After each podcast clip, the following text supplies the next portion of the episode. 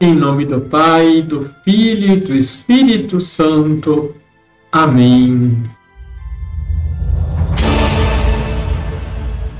Olá, tudo bem com você? Santo Agostinho Bispo, em seus sermões, exortava: Cantemos aleluia ao bom Deus, que nos livra do mal.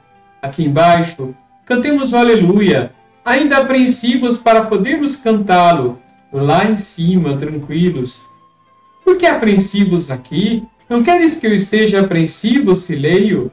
Não é acaso uma tentação à vida humana sobre a terra? Não queres que fique apreensivo se me dizem outra vez, vigiai e orai para não cairdes em tentação? Não queres que esteja apreensivo onde são tantas as tentações, a ponto de a própria oração nos ordenar, perdoai as nossas dívidas, assim como nós perdoamos aos nossos devedores? Pedintes cotidianos, devedores cotidianos, queres que seja seguro quando todos os dias te peço indulgência para os pecados, auxílio nos perigos, tendo dito por causa das culpas passadas, perdoai as nossas dívidas, assim como nós perdoamos os nossos devedores. Imediatamente acrescento por causa dos futuros perigos, não nos deixeis cair em tentação. Como pode estar no bem o povo que clama comigo? Livrai-nos do mal. E, no entanto, irmãos, mesmo nesse mal, Cantemos aleluia ao Deus bom que nos livra do mal. Deixe seu like, se inscreva aqui embaixo se você ainda não é inscrito, compartilhe. Liturgia, liturgia diária. diária. Na liturgia, em Lucas capítulo 21, versículos de 34 a 36, chegamos ao final do longo discurso escatológico de Jesus. E hoje é o último dia do ano litúrgico. Jesus no Evangelho nos oferece o último conselho, nos convidando a vigiar e a orar. É preciso que fiquemos atentos para não perder a consciência. Vigiai, ou os vossos corações se endurecerão pela libertinagem, pela embriaguez e pelos cuidados da vida. E esse dia virá sobre vós inesperadamente, como uma armadilha, pois descerá sobre todos os que vivem na face da terra. Jesus anteriormente já havia dado conselhos semelhantes a este, quando lhe perguntaram sobre a vinda do reino, em Lucas capítulo 17, versículos de 20 a 21.